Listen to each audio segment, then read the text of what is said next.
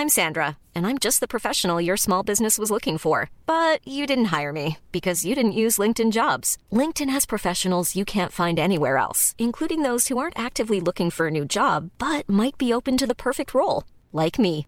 In a given month, over 70% of LinkedIn users don't visit other leading job sites. So if you're not looking on LinkedIn, you'll miss out on great candidates like Sandra. Start hiring professionals like a professional. Post your free job on linkedin.com/people today.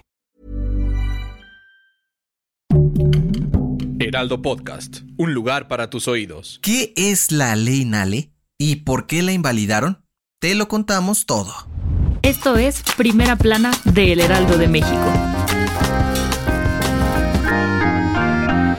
Justo cuando la titular de la Secretaría de Energía, Rocío Nale, ya estaba preparándose para ir por la gubernatura de Veracruz en 2024, la Suprema Corte de Justicia de la Nación paró sus aspiraciones en seco, pues batearon la llamada Ley Nale. Por si no lo recuerdas, en 2022, Morena presentó una iniciativa ante el Congreso veracruzano con la que le daban chance a la gente de postularse a la gubernatura del estado, aunque no fueran de origen jarocho. Finalmente, se aprobó y Rocío Nale, que es originaria de Zacatecas, ya se frotaba las manos para contender por la grande en Veracruz. Pero este martes, el máximo tribunal declaró inconstitucional la reforma porque habría la posibilidad a que las personas que no nacieron en Veracruz, pero tienen hijos nacidos en esa entidad, fueran reconocidas como veracruzanas. Y aquí cabe mencionar que Nale tiene una hija nacida en el estado jarocho. Sin embargo, para los ministros, esto no garantiza que exista un vínculo de pertenencia a la entidad.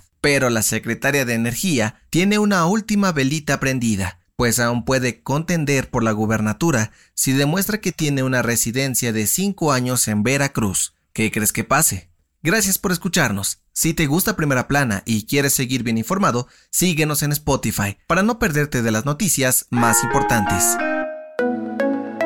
Si estabas planeando hacer un viaje a Estados Unidos, ahora podrás hacerlo desde el Aeropuerto Internacional Felipe Ángeles. Y es que este martes, Aeroméxico anunció un vuelo directo desde Santa Lucía hasta Houston, Texas. La aerolínea dio a conocer que este vuelo comenzará a operar a partir del próximo primero de mayo. Sin embargo, la ruta solo se hará una vez al día.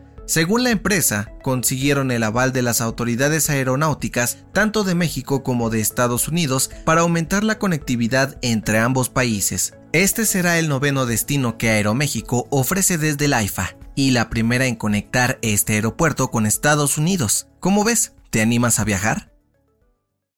En otras noticias, este martes, el presidente de Morena, Mario Delgado, anunció que en julio publicarán la convocatoria para quienes estén interesados en competir por la candidatura presidencial en 2024 y recordó que el ganador será elegido mediante una encuesta interna. En noticias internacionales, el gobierno de Ucrania anunció que este viernes se reunirán con funcionarios de la Unión Europea en la capital Kiev para mandar un mensaje de unidad ante la invasión rusa e intentar acelerar su proceso de adhesión a la comunidad internacional. Y en los deportes, la Federación Mexicana de Fútbol anunció que la selección mayor jugará un partido amistoso contra Alemania en octubre de este año. Además aseguraron que aún están entrevistando a candidatos para tomar la dirección técnica del TRI. El dato que cambiará tu día. El cuerpo humano es una verdadera maravilla, y es que es prácticamente una máquina que funciona como un engranaje perfecto. Pero ¿sabías que hay partes que de plano ya no necesitamos gracias a la evolución? Sí, de acuerdo con antropólogos de la Universidad de Boston, hoy en día el cuerpo humano conserva vestigios de nuestros antepasados, que ya no tienen ninguna utilidad para la vida moderna, como el apéndice, que ayudaba a la digestión de plantas, las muelas del juicio, que servían para moler carnes duras y crudas, los músculos en las orejas, que se movían para detectar depredadores a la distancia, o el coxis, que es el remanente de lo que alguna vez fue una larga cola.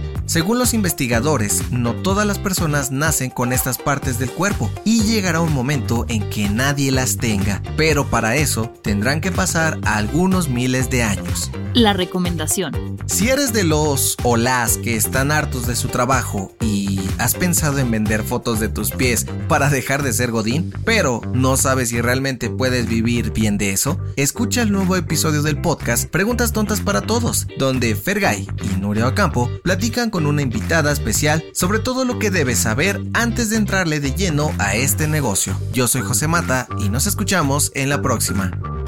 Esto fue Primera Plana, un podcast del Heraldo de México.